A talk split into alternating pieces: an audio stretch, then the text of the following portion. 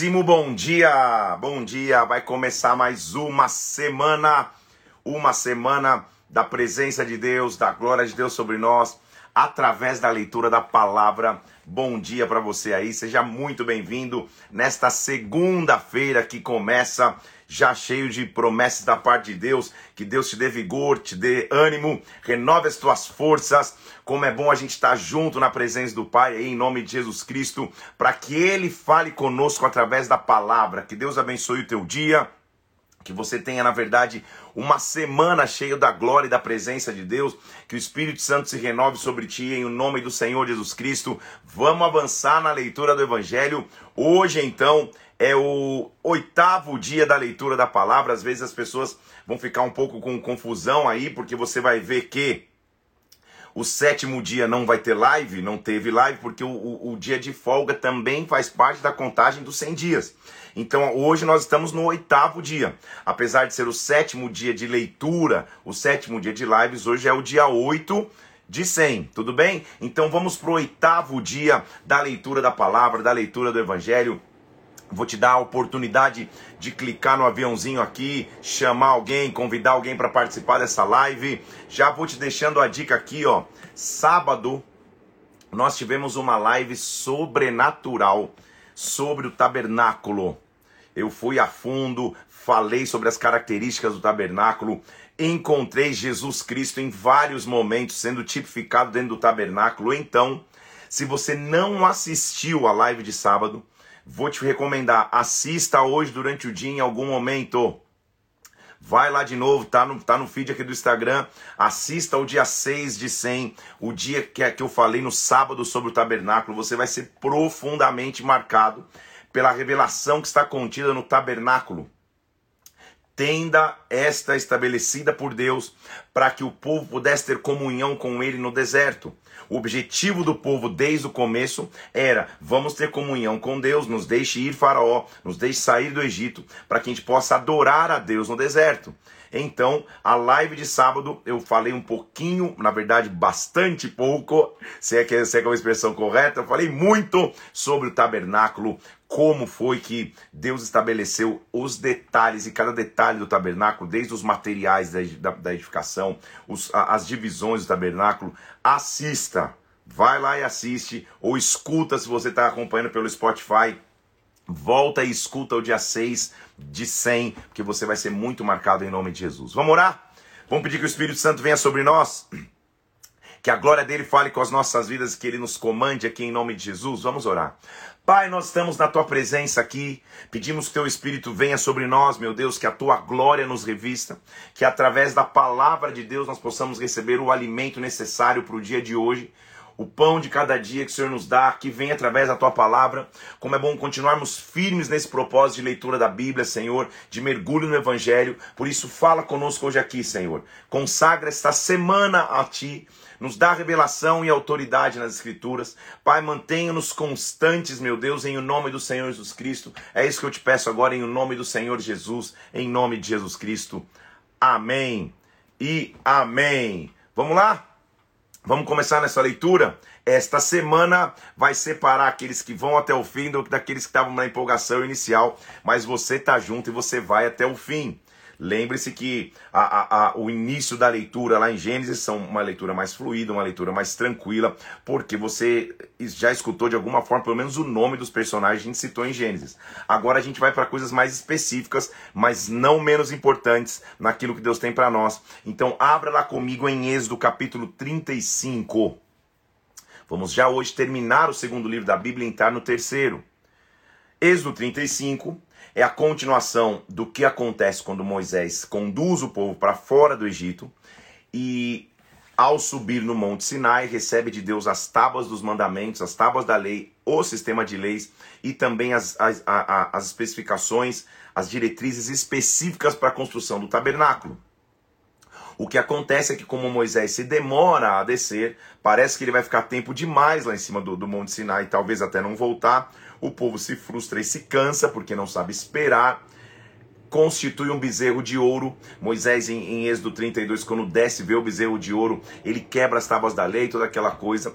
E aí Deus o convida de novo: sobe no monte, eu vou te dar as tábuas novamente. Só que interessante, capítulo 33 e 34, que Deus começa profetizando, assim, é, é, determinando assim para Moisés: Moisés o meu anjo vai adiante de vocês, eu não vou subir com vocês, o povo é um povo de dura serviço. E Moisés fala: Senhor, se o Senhor não for comigo, não me faça subir daqui, não me faça sair daqui. Eu preciso que o Senhor continue comigo.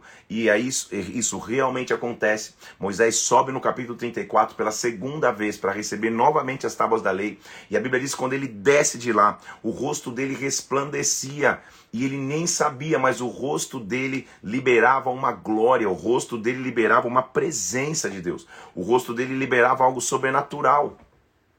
Então agora o povo vai começar a construir, e hoje começa a nossa live, começa a nossa leitura no capítulo 35, já com um princípio bastante importante. Ele começa de novo renovando o princípio do descanso, capítulo 35, a partir do versículo 1. Moisés convoca a congregação, diz assim: vocês vão trabalhar seis dias e vão repousar no sétimo. No sétimo dia vocês não vão fazer nada. Agora, grave isso e anote aí se possível for. É impossível construir sem esforço. No esforço estão envolvidas voluntariedade, voluntariedade e disposição. Então, voluntariedade para dar, disposição para trabalhar estão envolvidas no processo de construção. É impossível construir sem disposição, sem voluntariedade para dar, sem disposição para trabalhar. E nós vamos começar a ver isso, porque Deus dá a Moisés uma ordenança, constrói o tabernáculo desta forma, com especificidade de materiais, de detalhes, etc., de medidas só que não é que o povo fecha o olho e abre e o tabernáculo já está construído. Deus dá a direção e o homem trabalha. Então anota essa frase aí também. Deus dá a direção e o homem trabalha. Deus dá a direção e o homem tem voluntariedade para dar e disposição para trabalhar. Em outras palavras, nada acontece automático. Você não pega uma promessa de Deus e, e, e estala os dedos e ela acontece. Isso aí é gênio da lâmpada, não é Deus. Deus ele dá a promessa e dando a promessa eu tenho que trabalhar. Eu tenho que ter disposição. Eu tenho que arregaçar, arregaçar as mangas e fazer. Porque Deus vai me dar as condições necessárias. Por quê? O tabernáculo, então, você vai perceber que ele está baseado em voluntariedade para dar e disposição para trabalhar. Versículo 4 do capítulo 35. Disse mais Moisés a toda a congregação dos filhos de Israel: Esta é a palavra que o Senhor ordenou. Tomai do que tendes, versículo 5, uma oferta para o Senhor, cada um, de coração disposto voluntariamente, trará por oferta ao Senhor. Aí, aí a descrição dos materiais que a gente já viu na, na live de sábado: ouro, prata, bronze, estofo azul, púrpura, carmesim, todos os materiais. Mas esses materiais, então, não caíram do céu, não choveram do céu. Esse material veio da mão daqueles que tiveram disposição e voluntariedade. Só se constrói com esforço. Só se constrói com dedicação. Só se constrói com entrega. Deus vai conduzir a construção, mas a entrega e o trabalho vem das nossas mãos. Então, a voluntariedade para dar, Moisés me fala: quem tiver, lembre-se que eles haviam saído do Egito levando riquezas do Egito. E ao invés de estocarem para si, a primeira coisa que Deus pede para eles é entreguem nas mãos de Moisés, para que, a, a, que o tabernáculo possa ser construído. Está aí o grande segredo de prosperidade desse povo até hoje: a voluntariedade para dar e a disposição para trabalhar. O povo hebreu, o povo judeu, é, é, é conhecido é, abertamente por ser um povo que tem voluntariedade para dar disposição para trabalhar, principalmente no que diz na sua aliança com Deus. Então, traga tudo para, para, para os pés do Senhor para que o tabernáculo seja construído. Então, o tabernáculo, na continuação do capítulo 35, começa a ser construído. O tabernáculo, versículo 11, aí do 12 para frente, a arca, a mesa, candelabro, altar de incenso, altar de holocausto, tudo que está descrito nos itens do tabernáculo, cortinas, estacas, vestes sacerdotais para vestir Arão e assim vai. Olha a atenção, olha que, que, que, que, que princípio maravilhoso. Capítulo 35, versículo 20. Então toda a congregação dos filhos de Israel saiu da presença de Moisés. Moisés falou: gente, quem tiver disposição, traz para dar. A galera saiu. Será que saiu para fugir? Não. E voltou, versículo 21. E veio todo homem cujo coração o moveu, cujo espírito impeliu e trouxe oferta ao Senhor. Para quê? Para a obra da tenda da congregação, para todo o seu serviço, para as vestes sagradas. Eles foram e todos que Deus moveu começaram a voltar trazendo ofertas. Versículo 22. Vieram homens e mulheres, todos dispostos de coração, trouxeram fivelas pendentes, anéis, braceletes, objetos de ouro, Todo homem fazia oferta ao Senhor. Quem tinha tecido trazia tecido. Quem tinha peles de animais trazia peles de animais. As mulheres que eram hábeis, versículo 25, começaram a trazer e fiar tecidos. A galera começou a trabalhar, a voluntariamente trazer ofertas e, a, e, e, e, ter disposição para o trabalho. Versículo 29: Os filhos de Israel trouxeram oferta voluntária ao Senhor a saber, todo homem e mulher cujo coração se dispôs para trazer uma oferta para a obra que o Senhor te ordenado que se fizesse por intermédio de Moisés. Então, oferta é uma atitude voluntária. Não há como eu te coagir a ofertar. Perceba que Moisés não está prometendo bênção para ninguém aqui. Ó, oh, você será abençoado se trouxe. Ele não está falando nada, ele só está dizendo, traga para a gente construir e o povo voluntariamente traz. Evidente que quem tem aliança com Deus na sua vida de oferta, na sua vida de entrega, na sua vida de dízimo, vai ser abençoado por Deus, mas essa não é a motivação. A motivação é dar, é voluntariedade para dar, disposição para trabalhar. Veja, mais interessante ainda, que a gente está falando de uma obra gigantesca, a gente está falando de detalhes específicos na construção, e Moisés, até onde eu sei, não frequentou nenhuma escola de arquitetura ou engenharia. Moisés não tem nenhuma, nenhuma habilidade artesanal, nenhuma atividade de, de construtor. Como que a coisa vai se construir? Líder, você que está me ouvindo aqui, se você é um líder e Deus te der uma visão, Deus também vai te dar um time. Deus vai te dar uma equipe para você trabalhar. Perceba que Moisés não está com as mãos na obra fazendo, até porque ele talvez não tivesse essa habilidade, mas porque ele era um líder. Ele escutava de Deus, ele liderava as pessoas, ele movia as pessoas. O líder não é aquele que, que, que, que oprime ninguém, pelo contrário, o líder é aquele que consegue fazer com que as pessoas trabalhem juntas para uma causa.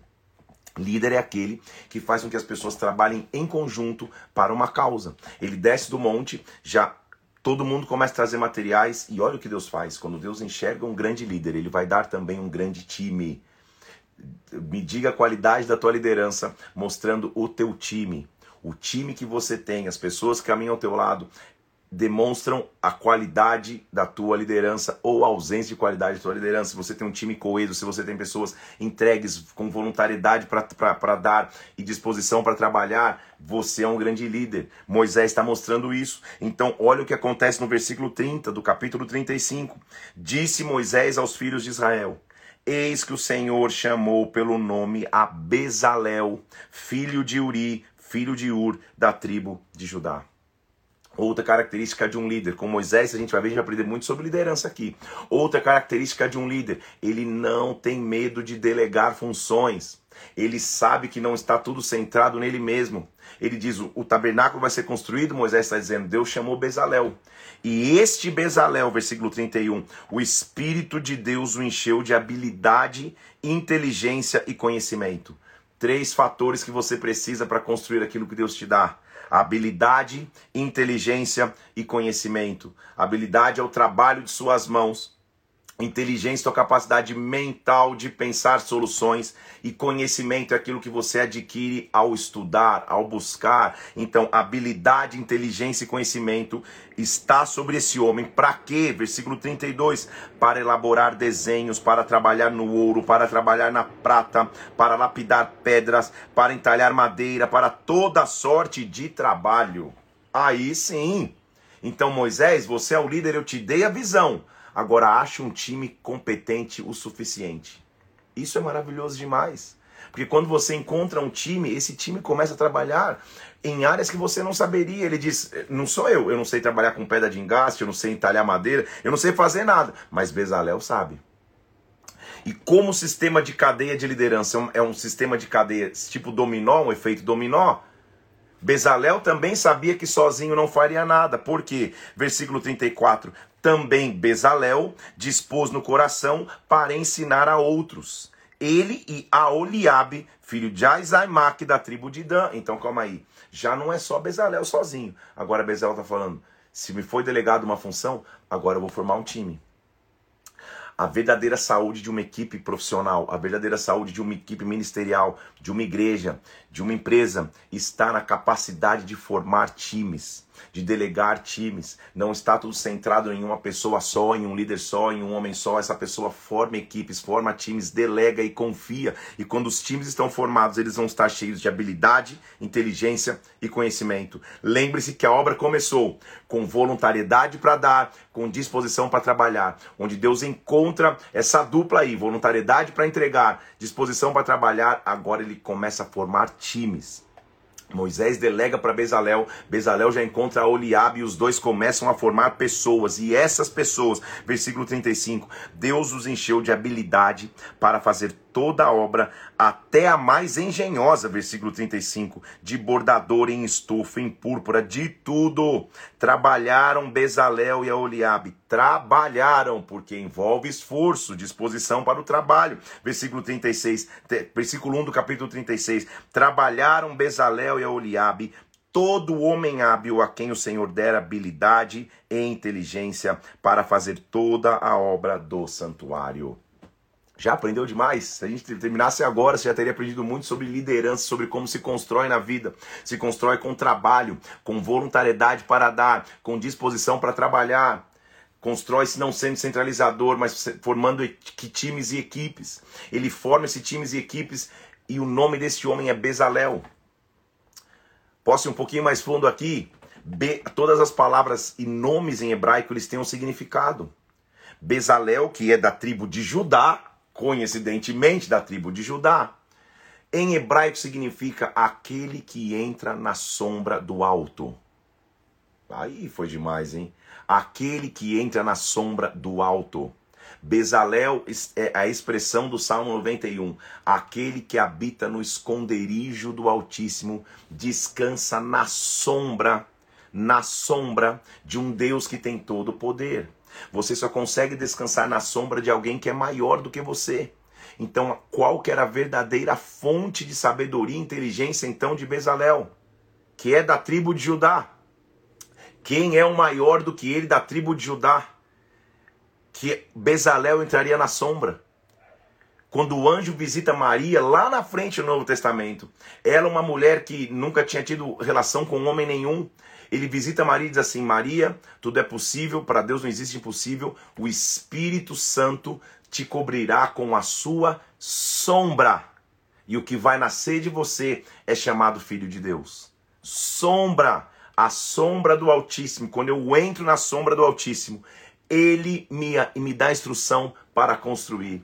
Debaixo da sombra de quem? Bezalel entrou na tribo de Judá para que esta pessoa tivesse habilidade de construir o tabernáculo. Ele estava sendo inspirado pelo próprio Jesus Cristo. Ele estava sendo inspirado pelo próprio Deus. Está entendendo comigo aqui? Para essa semana, os planos que você tem, os projetos que você tem, as estratégias que você precisa, você precisa então de três coisas: voluntariedade para dar, disposição para trabalhar e submissão para entrar na sombra na sombra daquele que é mais alto, na sombra daquele que é grande. Lembra que o povo estava trazendo colar, pingente, quem tinha tecido trazendo tecido, voluntariedade para dar. Quando o povo começa a ver que a obra está andando, porque Moisés não centralizou nele mesmo. Moisés ficava, não, vamos ver se amanhã dá certo, se não, pô, vamos ver. Não, ele, ele, ele vai, vai Bezalel, vai embora, vai com o teu time, vamos construir, vamos construir. Ele começou a delegar, olha o que acontece. Eles vivem algo que parece ser utópico, algo que parece ser sonho, algo que parece que não ser realidade. Moisés chamou a Bezalel e a Oliabe, versículo 2 do capítulo 36. Todo homem hábil, o time dele, cujo coração tinha se disposto a construir. E esta equipe de Bezalel, a equipe dos construtores, a equipe daquele que entra debaixo da sombra de Deus. Versículo 3: Receberam de Moisés todas as ofertas que os filhos de Israel tinham trazido para a obra do santuário. E olha a disposição para trabalhar aí, versículo 4. E deixando cada um a obra que fazia, sobra pessoal, vieram todos os homens sábios e se ocupavam na obra do santuário. Disposição para trabalhar para o reino. Então nunca deixe que o teu trabalho somente seja uma desculpa. Teu trabalho é tua prioridade. Teu trabalho, tua família, tua vida individual com Deus. Mas isso não te tira a tua responsabilidade com as funções do reino. Nunca deixe que o teu trabalho seja uma desculpa para você dizer, poxa, eu estou trabalhando demais, não consigo servir no reino.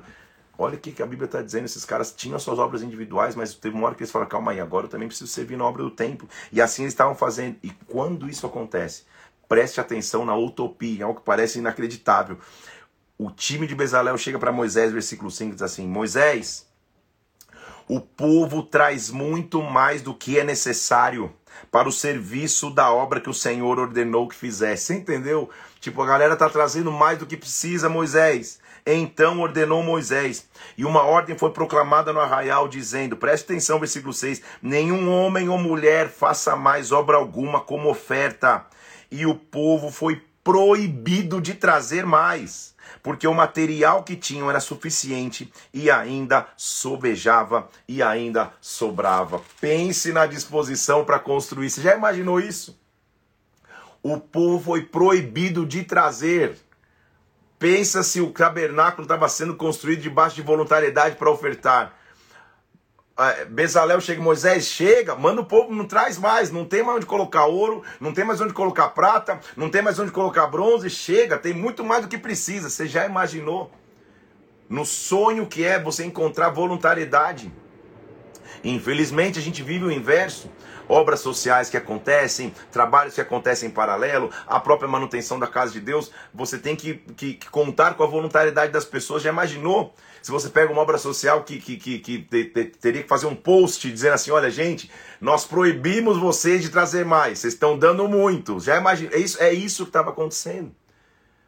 Para que a glória de Deus viesse sobre o tabernáculo, para que o tabernáculo fosse edificado, o povo tinha que se esforçar.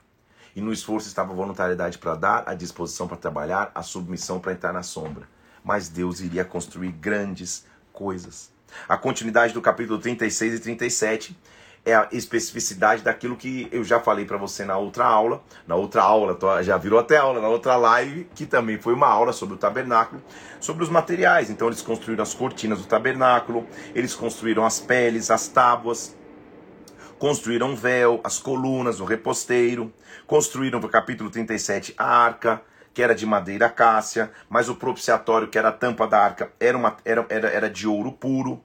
Construíram também o tabernáculo de ouro puro, no versículo 17 do capítulo 37. Eles foram construindo todos os itens do tabernáculo, então ele está sendo mais específico. Eu já falei isso na live passada. Hoje é mais para você entender então que maravilha que é e como foi construído com muito esforço. Construíram um altar de incenso de madeira, cobriram um altar de ouro. E aí, olha que interessante, quero te chamar a atenção para o último versículo do capítulo 37 porque também tem revelação contida aqui. Minuto revelação, segundo revelação. Fez também, versículo 29, o óleo santo da unção, o incenso aromático puro, obra de perfumista.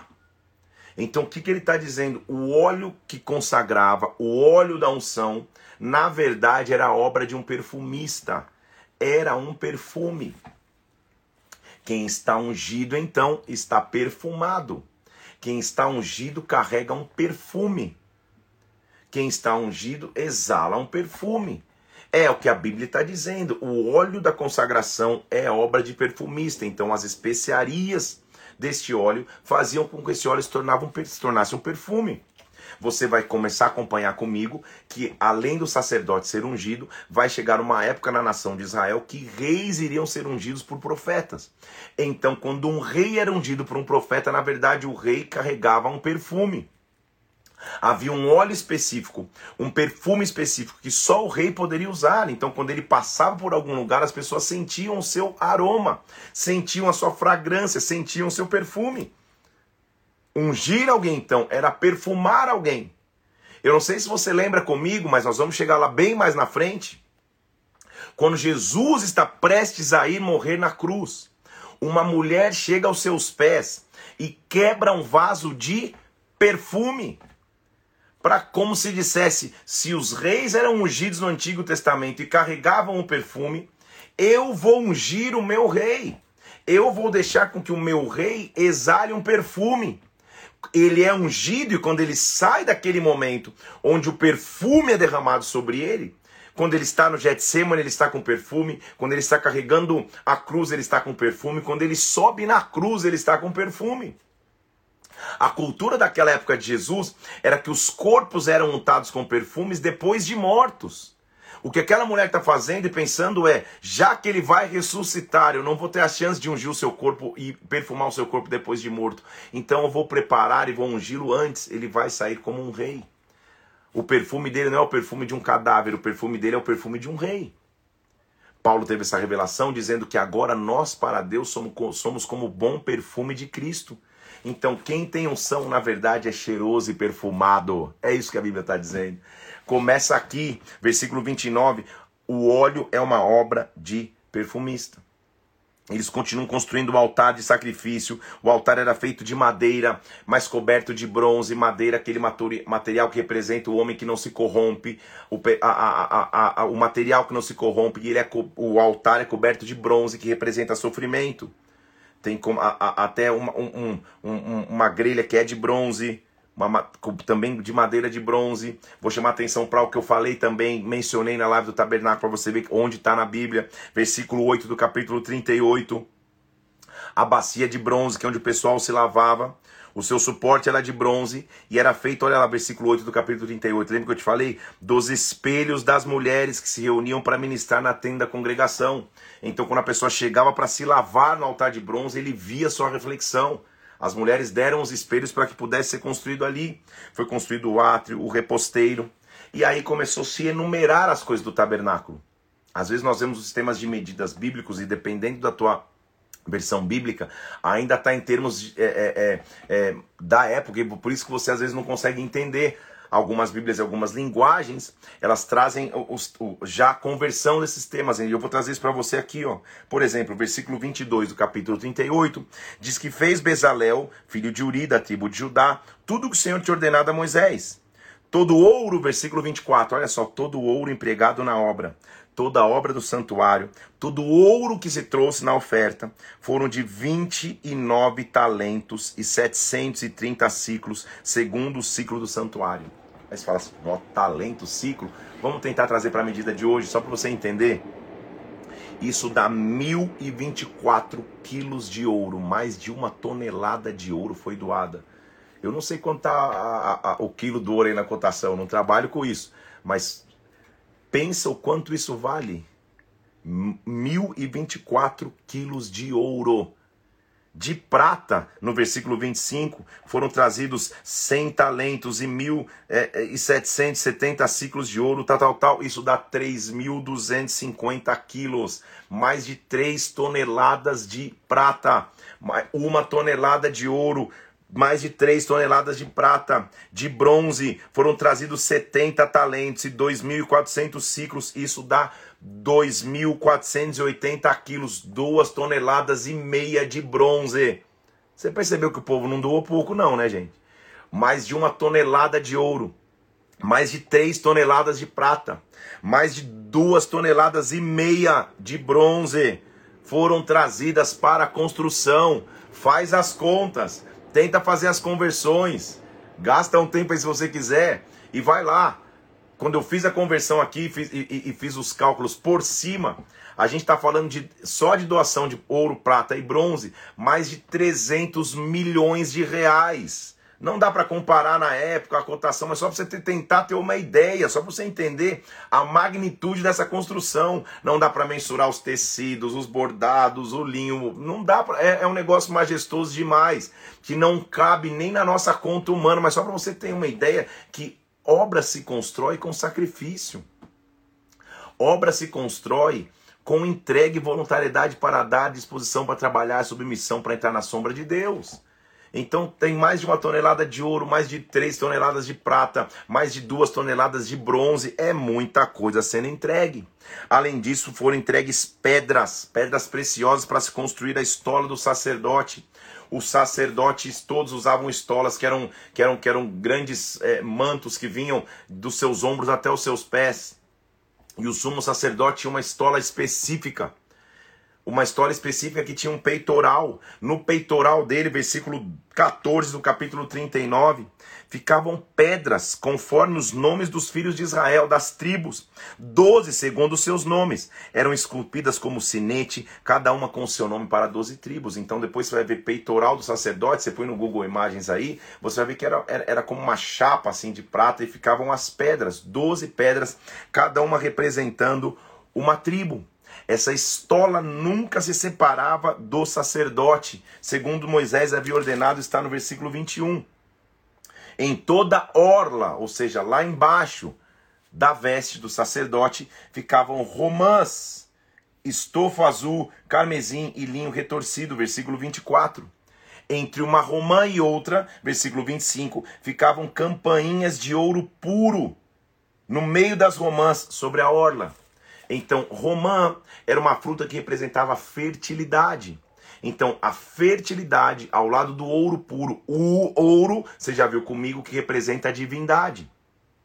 Então, quando o sacerdote andava, era um sinete de ouro, fazia-se um barulho, aquele ouro, era como um sino de ouro, chocando-se com as romãs. No sentido de que na orla do sacerdote está a minha fertilidade, a minha fertilidade vem de algo divino. É profundo demais, gente. Não dá para não lembrar de Jesus. Porque o que, que, eu me lembro? Que, que uma mulher que tinha fluxo de sangue, ou seja, ela, ela fluía sangue há 12 anos. Uma mulher que flui sangue há 12 anos, ela é incapaz de ser fértil.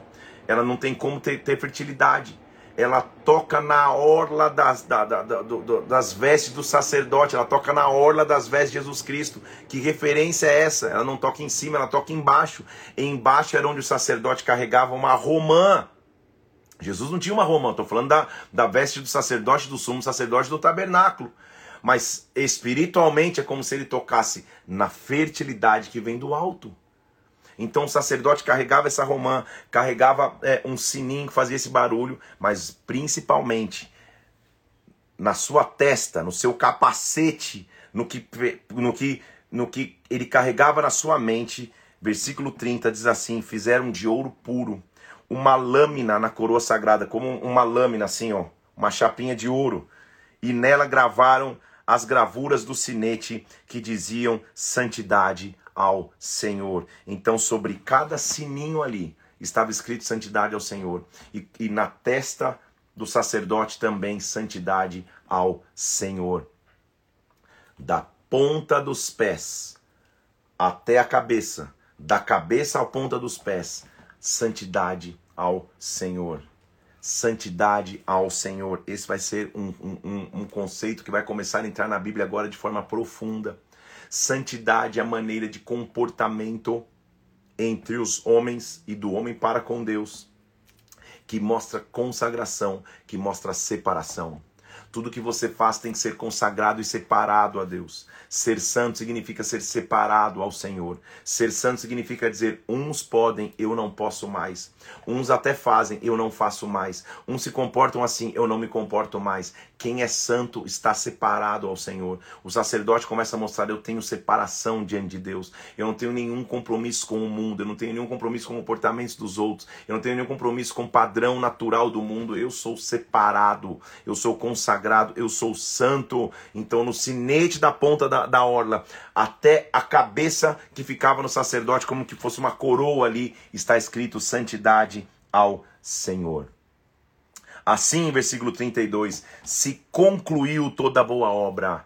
Então, obra boa é obra que se começa, mas que se termina. Se concluiu toda a boa obra do tabernáculo, da tenda da congregação. Os filhos de Moisés fizeram tudo segundo o Senhor te ordenado. Então, era uma obra que tinha um arquiteto principal, o próprio Senhor, o arquiteto de tudo, o próprio Senhor. Eles fizeram de acordo com a descrição daquilo que o Senhor tinha mandado a Moisés e trouxeram ao tabernáculo todos os seus pertences. Versículo 33. É uma obra, gente. Construir uma estrutura, agora vamos mobiliar? É isso mesmo. Começaram a trazer e colocaram tudo lá: as peles, a arca, tudo eles trouxeram para o tabernáculo. Disse o Senhor, versículo 1 do capítulo 40. Levantarás o tabernáculo, levantarás a tenda da congregação, quando você tiver levantado tudo quando você tiver trabalhado, construído, mobiliado, agora vem o último item do que é construir algo para Deus. Eu já te falei que o primeiro é voluntariedade para dar, tá anotando aí? O segundo é disposição para trabalhar. O terceiro é submissão para entrar debaixo da sombra. E o quarto é unção para consagrar. Porque depois que está tudo construído, agora diz o versículo 9: tomarás o óleo da unção, ungirás o tabernáculo e tudo que há no tabernáculo, e o consagrarás com todos os teus pertences, e o tabernáculo vai ser santo. Unja também o altar de holocausto, unja a bacia, unja todo mundo. Quando Arão chegar o sacerdote, versículo 14, lava o sacerdote com água.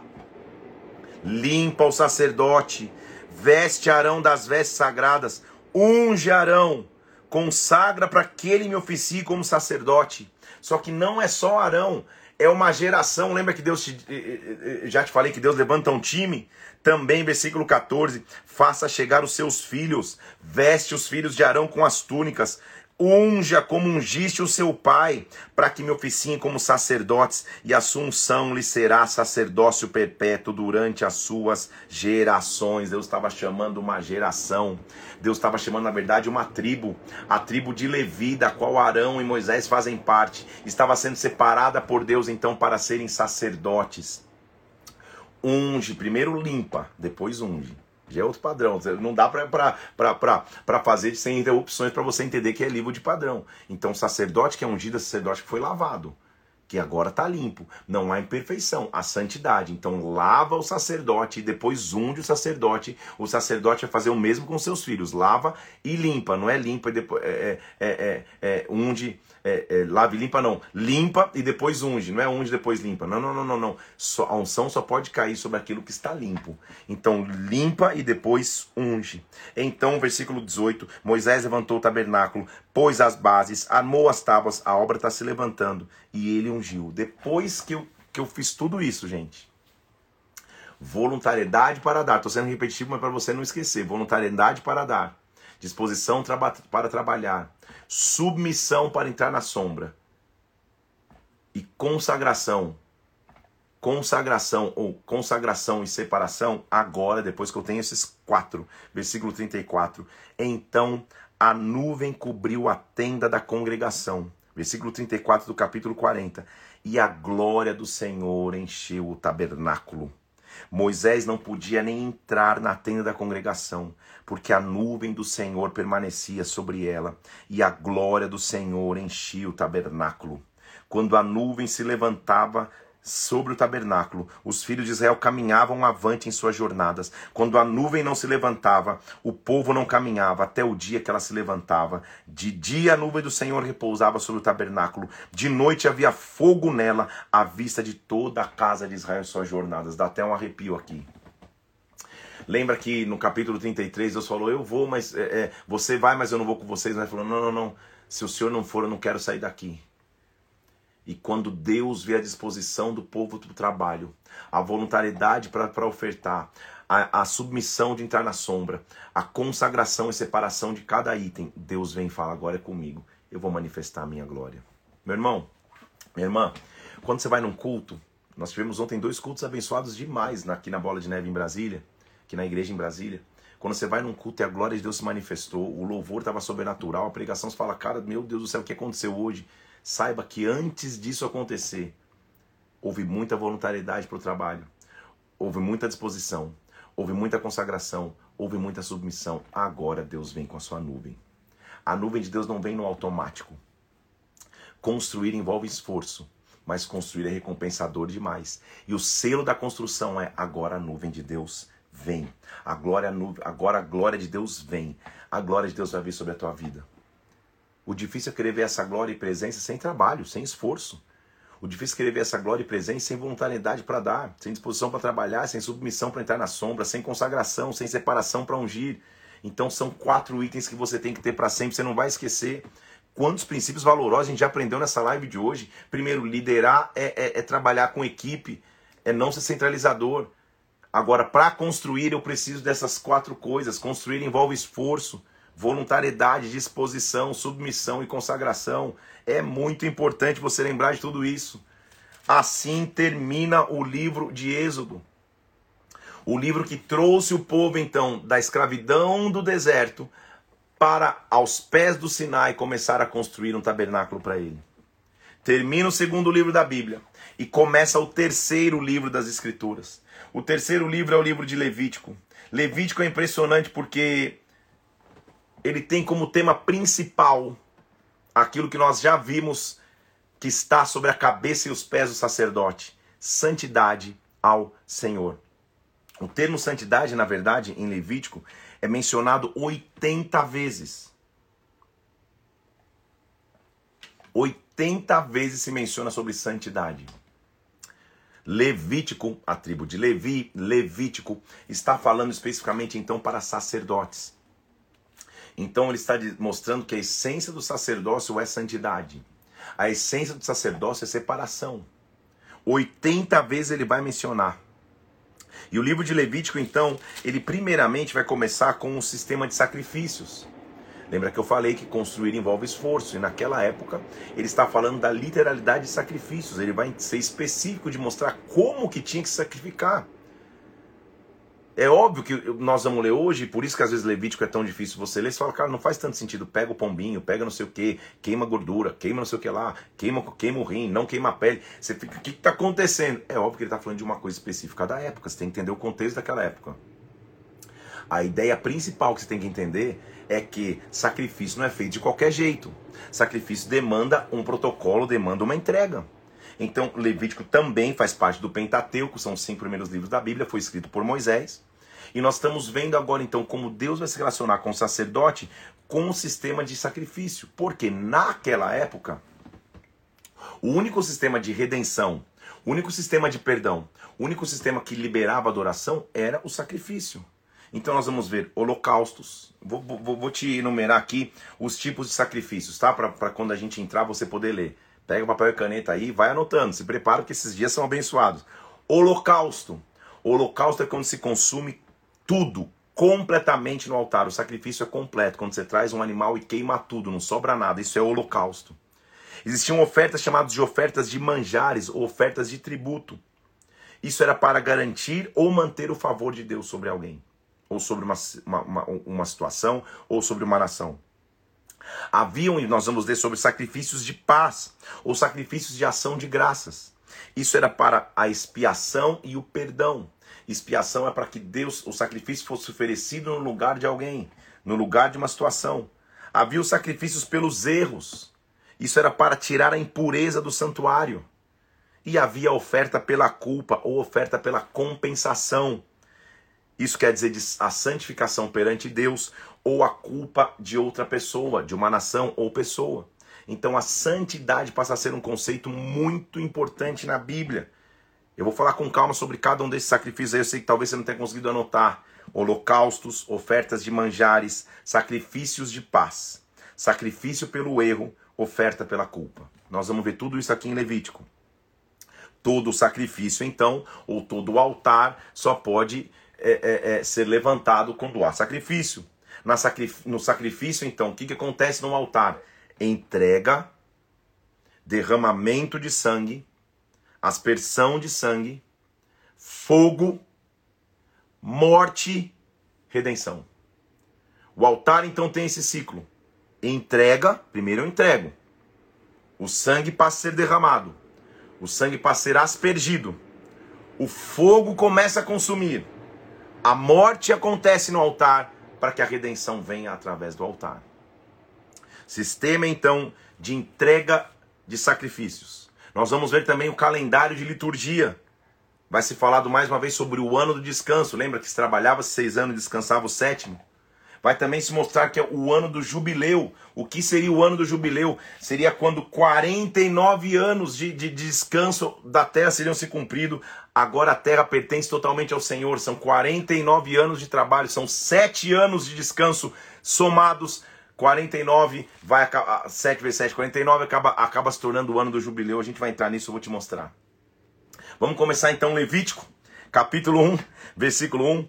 Moisés, ele vai falar, a oferta quando vier, ela não é de qualquer jeito. Versículo 2 do capítulo 1. Quando alguém de vós trouxer a oferta, se a oferta for de holocausto, ou seja, holocausto já aprendeu comigo aqui, que é quando se queima a oferta completa, chegue na porta da congregação, traga um macho sem defeito, traga para que o homem seja aceito perante o Senhor. Então, de novo, você não vai precisar sacrificar um animal hoje, mas naquela época é o que eles tinham, com o que, que eles trabalhavam?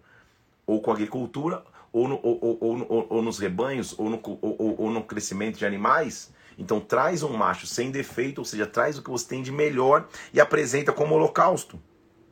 Ele vai imolar, versículo 5, derramar sangue, o novilho perante o Senhor. Os filhos de Arão, os sacerdotes, apresentarão o sangue, aspergirão, derramarão o sangue ao redor do altar que está diante da porta. Depois, então, os filhos de Arão colocaram fogo sobre o altar. Acabei de falar qual é a ordem do sacrifício entrega, sangue derramado, sangue aspergido, ou seja, sangue espalhado, fogo, morte, redenção. Então, ele queimará tudo no altar. Toda oferta vai ser queimada no altar. Isso é aroma agradável ao Senhor. Versículo 9. Então, oferta de holocausto. Holocausto é quando tudo se queima no altar. Aí há no capítulo 2 a oferta de manjares. Lembra que eu te falei? É para garantir ou manter o favor de Deus. Quando alguma pessoa fizer uma oferta de manjares ao Senhor a sua oferta, será como flor de farinha, nela vai deitar azeite, nela vai pôr incenso. Então, o, o, o, o sacrifício e a oferta não era só matar um animal, era também trazer os manjares, ou seja, os produtos que a terra dava e que você trabalhava na terra. Traga farinha, derrama sobre ela azeite. Quem na época trazia o sacrifício e a oferta? Os filhos de Arão, os sacerdotes, versículo 2. Pegariam um punhado de farinha, azeite e queimariam como porção memorial sobre o altar. Memorial, não é para memória, é para lembrança daquilo que Deus fez, lembrança daquilo que Deus é, para que Deus também se lembre da sua aliança. Eu me lembro, Deus também se lembra. O que ficar da oferta de manjares será de Arão e de seus filhos e é coisa santíssima. Então, Deus já estava garantindo o sustento do sacerdote. Naquela época, todos trabalhavam no campo ou, ou, ou, ou no, nos rebanhos com animais, ou, no, ou, com os gados, ou com as ovelhas, ou com os cabritos, ou com os bodes, etc. E o povo e, e, a tribo de Levi se dedicava integralmente ao serviço no, no, no, no, no templo, no tabernáculo, aqui nesse caso, no início. Então o que Deus está dizendo? Parte da oferta vai ser para consumir-se para Deus e parte da oferta é para o sacerdote. Então, esse é, é, é, é, a base bíblica de sim, alguns sacerdotes vão viver integralmente pelo reino. E vão ter o seu sustento pelo reino. A igreja vai sustentar esses sacerdotes. Toda a igreja vai encontrar o seu sistema de administração, de auditoria, de análise financeira. Há igrejas que, um, que existe um conselho, igrejas mais tradicionais que um conselho ajuda a determinar esse, esse fluxo, inclusive, de, de sustento do, do, do, seu sacerdote. Assim vai. O fato é que isso é bíblico. Não são todos, mas muitos sacerdotes estarão em tempo integral no reino. Só que para esse sacerdote estar em tempo integral no reino, entenda algo comigo, meu irmão, minha irmã, sempre vai ter envolvido renúncia. Sempre. O sacerdote vai ter sido o primeiro a passar pelo altar, onde há entrega, onde há derramamento, onde há fogo, onde há morte e onde há redenção. O sacerdote será o primeiro que se apresentará voluntariamente para entregar, vai ter disposição para trabalhar, sempre vai existir renúncia. Quando você vê um sacerdote em tempo integral, ele renunciou demais. Ele renunciou sua história, sua carreira, seus ganhos profissionais para trabalhar para o reino ele vai se, se, se, estabelecer, viver com porções da oferta e não vai correr ele para o seu próprio trabalho. É uma renúncia, é uma entrega. Então, parte da oferta de manjar também ficava para Arão, versículo 10, isso é coisa santíssima. A oferta, versículo 14, você vai temperá-la com sal. Sal era um conservante para que não se estragasse. Sal é aquilo que mantém a vida conservada. A oferta nunca vai estar sem sal, isso vai ser a tua aliança. Depois, no capítulo 3, ele vai falar dos sacrifícios de paz ou de ação de graças. Traga a tua oferta, queime-a sobre o altar, seja massa, seja fêmea. Então, são, são itens mais específicos da oferta. O sacerdote vai queimar tudo sobre o altar, versículo 11. É oferta queimada ao Senhor. Então, são bem específicos o que acontece sobre ele.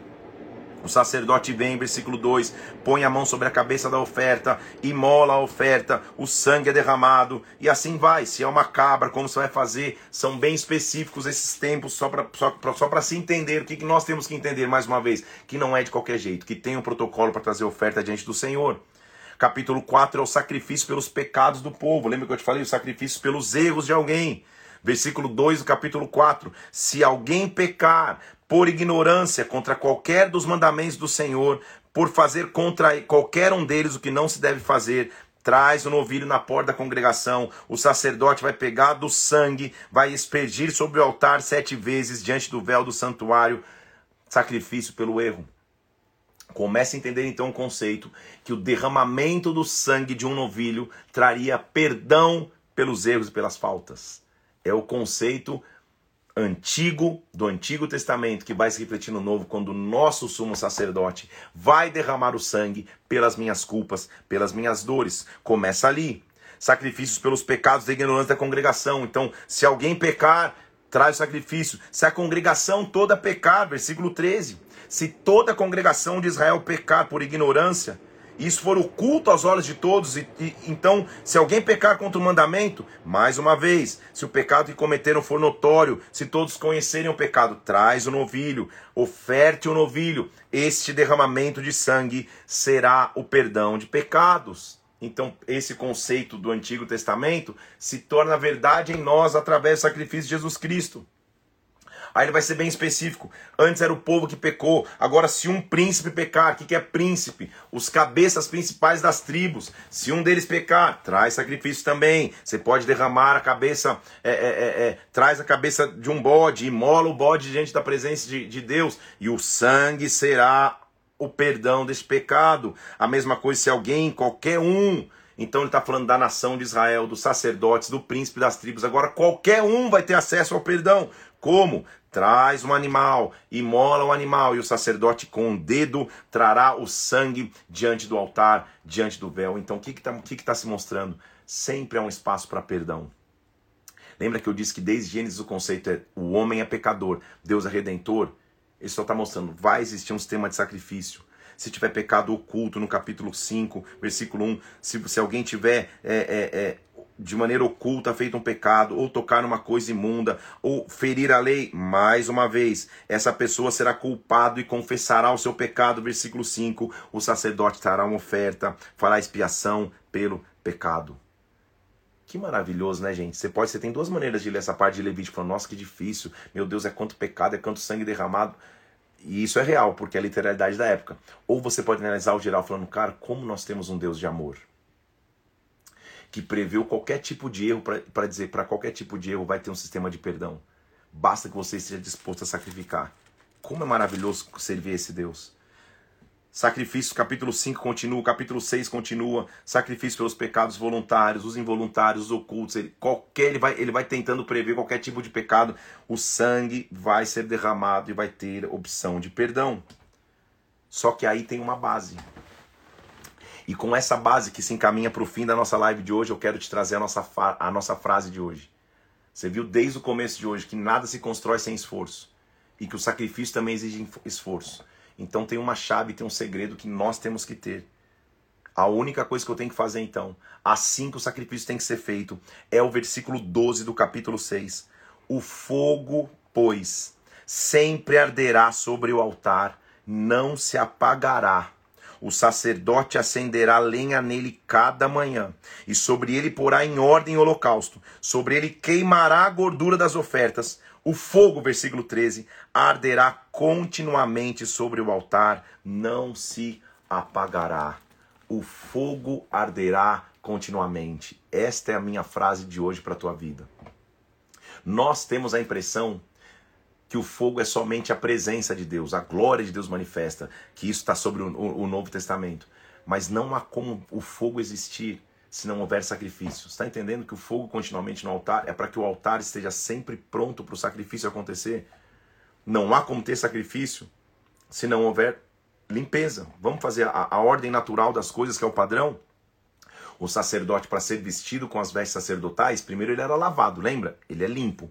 Depois de limpo, ele é ungido. Então, a limpeza precede a unção. Depois da limpeza, unção. Não há unção sem limpeza. Eu estou limpo, agora eu estou ungido. Se eu estou ungido, eu estou perfumado, estou preparado para o trabalho. Agora, o que é meu trabalho como sacerdote? Eu vou trazer o sacrifício e vou queimá-lo no altar. Sacrifício queimado no altar significa entrega, derramamento de sangue, aspersão. O sangue é espalhado, o fogo vem e mata o que estava no altar e agora a redenção acontece. Não há como manifestar o fogo se não houver limpeza, se não houver unção, se não houver entrega. O difícil é querer manifestar o fogo se nem limpeza tem. Se você não está limpo, nem o, nem o óleo pode cair sobre a tua cabeça. Nem a unção você pode manifestar. Quanto mais a redenção através do sacrifício. Jesus Cristo é, reuniu tudo isso na cruz. Graças a Deus que, que Jesus tornou isso muito mais fácil. Senão a gente estaria saindo correr atrás de novilho aí, de, de, de animal para sacrificar. Hoje, se eu creio no sacrifício de Jesus Cristo, eu tenho santidade e intimidade com Ele, eu vou manifestar o fogo. Então, esse fogo eu quero liberar sobre nós. O fogo arderá continuamente. Eu vou terminar a live de hoje daqui a pouco e vou, vou fazer um post. Vou subir essa live, vou fazer um post ali que é uma chama de fogo com essa frase: o fogo arderá continuamente. Vamos bombar de comentar e marcar pessoas. Eu vou colocar quais foram os pontos aqui para construir, para que você não se esqueça. Então, o fogo vai arder continuamente no altar, não se apagará. Versículo 13. O que, que vai acontecer na oferta de consagração dos sacerdotes? Por quê? Sacerdote não é só aquele que recebe oferta, ele é aquele que também oferta. Versículo 20: Esta é a oferta de Arão no dia que ele for ungido. E Arão vai ter oferta: farinha, azeite, ele também vai ofertar. O sacerdote também oferta. O sacerdote, versículo 26, que oferecer a oferta pelo pecado, comerá dessa oferta no lugar santo. Ele pode se alimentar dessa oferta. Capítulo 7 são outras leis, de novo, como vai se ofertar pela culpa onde vai se imolar, versículo 2: no lugar onde imolam o holocausto, imolarão a oferta pela culpa, o sangue será aspergido sobre o altar, ou seja, o sangue é moeda de troca, o sangue é moeda de entrega no altar. Vai ter oferta pacífica a partir do versículo 11 do capítulo 7. Lembra que eu te falei que Deus vai sempre cuidar do sacerdote. Versículo 28 do capítulo 7, o sacerdote também vai ter a sua porção. Quando alguém oferecer ao Senhor o seu sacrifício, ele vai trazer uma oferta. Também da coxa direita da oferta, vai dar uma porção para o sacerdote como oferta pacífica. Porque, versículo 35, esta é a porção de Arão, a porção dos seus filhos. Deus estava protegendo o sacerdote, prevendo a provisão do sacerdote. Nossa leitura de hoje termina mostrando qual é a base de qualquer sacerdócio: consagração. O que, que ele faz? Versículo 2 do capítulo 8. Pegue Arão, pegue os seus filhos, pegue as vestes, pegue o óleo da unção, pegue o novilho da oferta, se prepare para consagrar ao Senhor. Versículo 7: Arão vestiu a túnica, o cinto, colocou a estola do sacerdote, colocou o peitoral.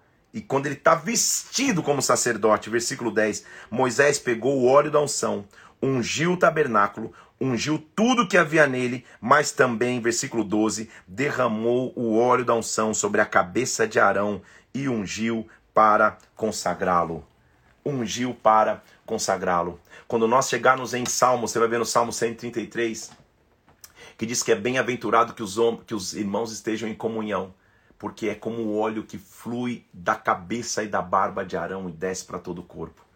Sacerdote consagrado é sacerdote que libera unção por onde passa, libera unção sobre todos aqueles que estão debaixo do seu comando.